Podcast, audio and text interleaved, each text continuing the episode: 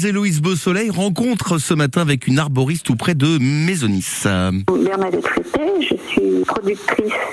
transformatrice de plantes médicinales et je suis dans un petit village sur la commune de Maisonis, petit village qui s'appelle Mazemar. Capucine, qu'est-ce que c'est? C'est une petite auto-entreprise qui produit des plantes médicinales et du fruit et un laboratoire de transformation alimentaire et euh, pour faire des soins cosmétiques et aussi un atelier de plantes en alimentaire. Je fais des confitures, euh, des sirops, des vinaigres aromatisés aux plantes et, et d'autres choses comme ça. Je fais bien sûr euh, des plantes médicinales euh, en sec, donc euh, soit des, plantes aromatiques, soit des tisanes composées pour la partie alimentaire. C'est à peu près en ce moment ce que je fais. Pour la partie cosmétique, je fais des soins, des huiles, des baumes, des huiles de soins de massage, des, des- huiles spécifiques, euh, par exemple euh, pour la peau. J'ai fait le choix en, agriculture biologique. Je, je pense que c'est important aujourd'hui euh, de le noter. Pour moi, c'était une évidence, une affirmation de mes convictions, notamment sur l'écologie et la protection de l'environnement. Je suis rentrée dans le réseau Nature et Progrès